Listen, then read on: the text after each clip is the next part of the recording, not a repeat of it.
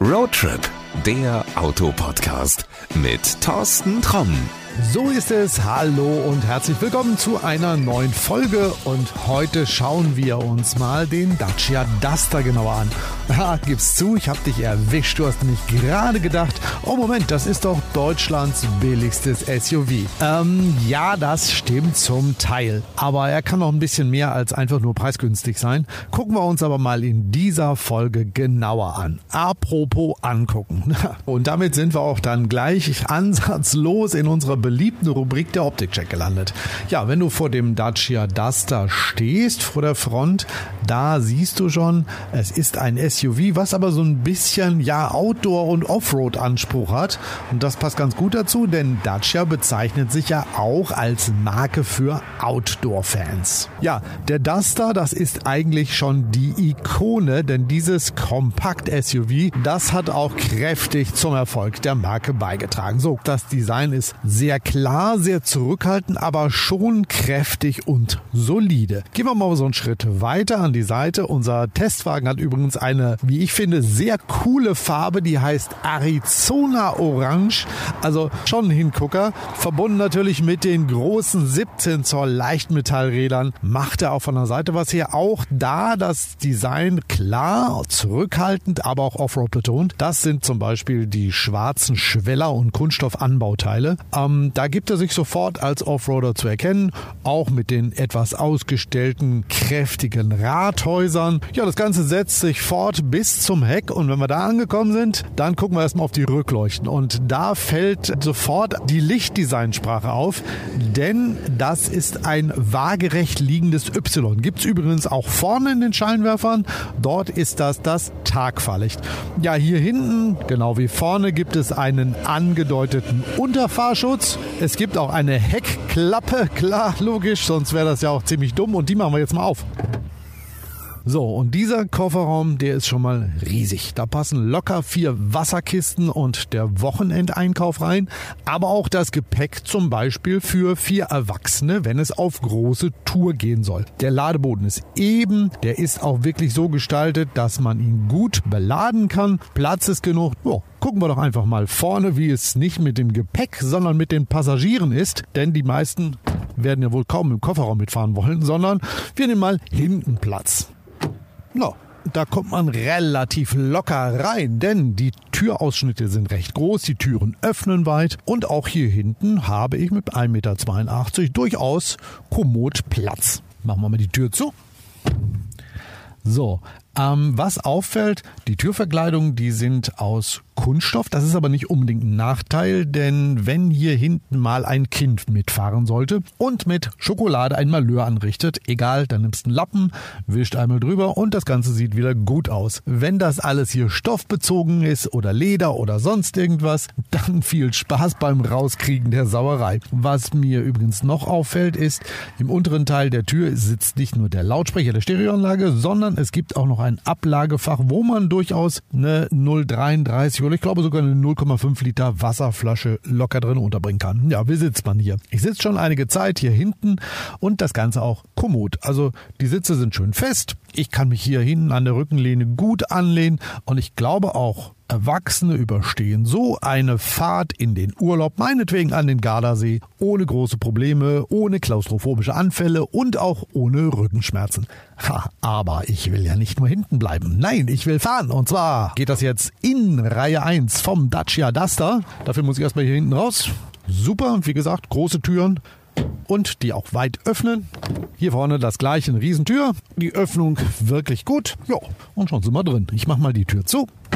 Auch hier, ja, es gibt viel Kunststoff zu entdecken. Das passt aber auch zu einem SUV mit einem Offroad-Image. Ähm, wenn du dir das Armaturenbrett anguckst, das ist kantig gestaltet. Zum Beispiel auf der rechten Seite mit den Ablagen und mit dem Handschuhfach. Von seiner Gestaltung her, es erinnert mich so ein bisschen an den Land Rover Defender. Ähm, ja, von daher sehr gelungen, sehr gut gemacht. So, was am Lenkrad auffällt, natürlich sind da auch einige Tasten drauf, zum Beispiel für die Steuerung vom Tempomat oder zur Steuerung der Multifunktionsanzeige. Außerdem gibt es in der Mitte einen wirklich großen Bildschirm, der gut ablesbar ist, über den das Infotainment und natürlich auch die Navigation gesteuert werden. Darunter ein paar Knöpfe, unter anderem ist auf einem ein Kamerasymbol. Ich habe das schon mal ausprobiert, ich weiß, wofür das ist. Damit kannst du eine Kamera anwählen, entweder vorne in der Front, rechts neben dem Auto, links neben dem Auto oder natürlich, wie wir sie alle kennen, wenn du rückwärts fährst, die Rückfahrkamera. Darunter gibt's auch mit Tasten und Reglern, die keinerlei Fragen aufwerfen, die Klimaanlage. Und zu guter Letzt da unten drunter eine große Ablage, zum Beispiel fürs Handy. Und da gibt es dann auch zwei USB-Anschlüsse. Und was ist das hier? Ja, es ist sogar ein Zigarettenanzünder, den es noch gibt. Ähm,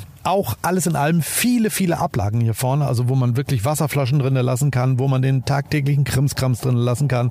In der Mittelkonsole ist ein riesengroßes Ablagefach. Also das ist wirklich durchdacht und clever gemacht. Finde ich sehr, sehr gut. Ja, und jetzt drücke ich mal auf einen Knopf und du kannst dir schon denken, auf welchen. Genau, der Startknopf, das ist nämlich wieder unsere Zeitmaschine.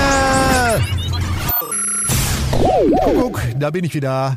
Ja, ich war äh, 1188,2 Kilometer mit dem Dacia Duster unterwegs. Ich bin viel gefahren in der Stadt. Ich bin viel auf Landstraßen unterwegs gewesen. Autobahnen waren dabei. Ich habe äh, einen Trip an den Nürburgring zum ADAC GT Masters gemacht. Und da ist der Dacia Duster ein wirklich souveräner Begleiter gewesen. Also es ist ein unaufgeregtes Auto, wo das Fahren wirklich Spaß macht, was aber auch sehr entspannt ist. Also ich habe am Anfang, glaube ich, gesagt, vier Erwachsene könnten damit mit Gepäck an den Gardasee fahren. Das würde ich mit dem Auto auch machen. Also das ist, glaube ich, etwas, was dich nicht stresst, was ein wirklich angenehmes Auto vom Fahren ist. Am Anfang, ich habe es gesagt, viele sagen, das ist Deutschlands günstigstes SUV und man muss auf vieles verzichten. Nein, das ist nicht der Fall. Also ja, er hat einen Kracherpreis. Dieser Testwagen hat nahezu alles an Ausstattung, was man da reinbestellen kann und der liegt unter 23.000 Euro. Los geht's, glaube ich, bei 14.500 Euro. Dafür kriegst du eine Menge geliefert. Da ist ein Tempomat an Bord. Ja, das ist keiner, der mit Radar den Abstand zum Vordermann hält oder wenn der stehen bleibt, auch bremst. Aber das gab es eben halt, sagen wir mal, auch in höherklassigen Autos vor fünf oder sechs Jahren auch nicht. So, da kommen wir auch zum Punkt.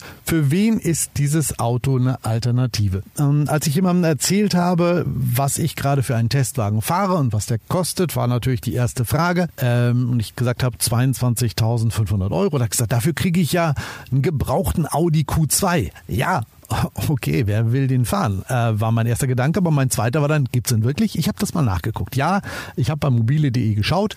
Du bekommst so ein Auto. Das ist dann ein Audi Q2, der ist fünf bis sieben Jahre alt.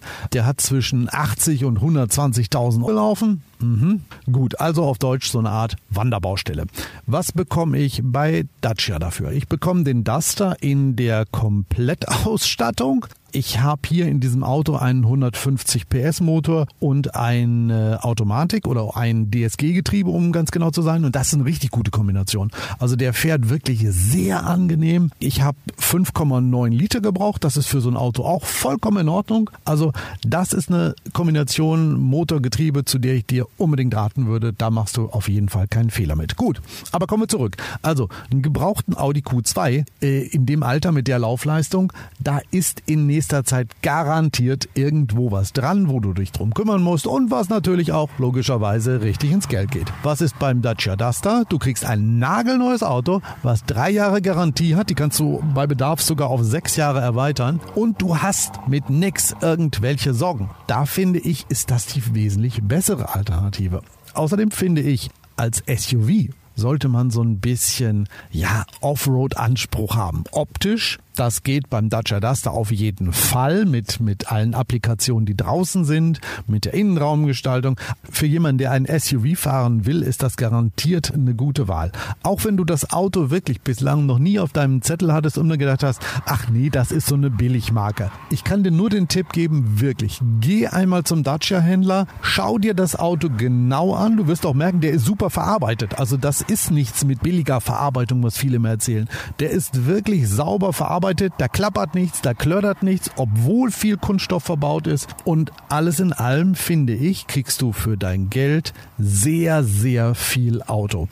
Viele Menschen haben sich für so ein Auto entschieden. Also die Verkaufszahlen bei allen anderen Herstellern rauschen im Moment ab. Dacia hat zugelegt. Ja, weil du einfach viel für dein Geld bekommst und dieses Auto auch später im Wiederverkauf noch sehr wertstabil ist. So, und ich habe eben gesagt, geh zum Dacia-Händler und schau dir das Auto an. Dabei solltest du es aber einfach nicht belassen, sondern du solltest das Auto auch echt mal fahren. Also wenn du zum Beispiel vorhast, dir ein kleines SUV zu kaufen, fahr ihn bitte.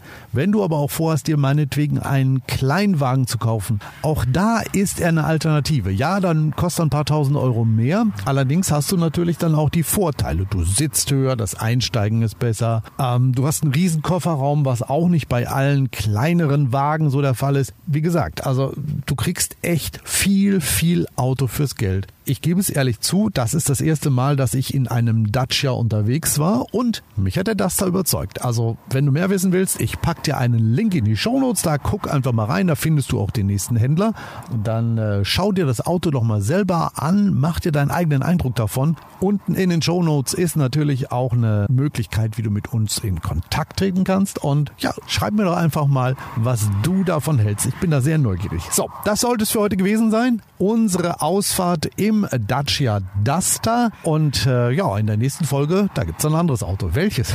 Das verrate ich dir natürlich noch nicht. Musst du reinhören. Also in diesem Sinne, bis zur nächsten Folge. Gute Fahrt, pass gut auf dich auf. Ciao, ciao. Das war Roadtrip, der Autopodcast mit Thorsten Tromm.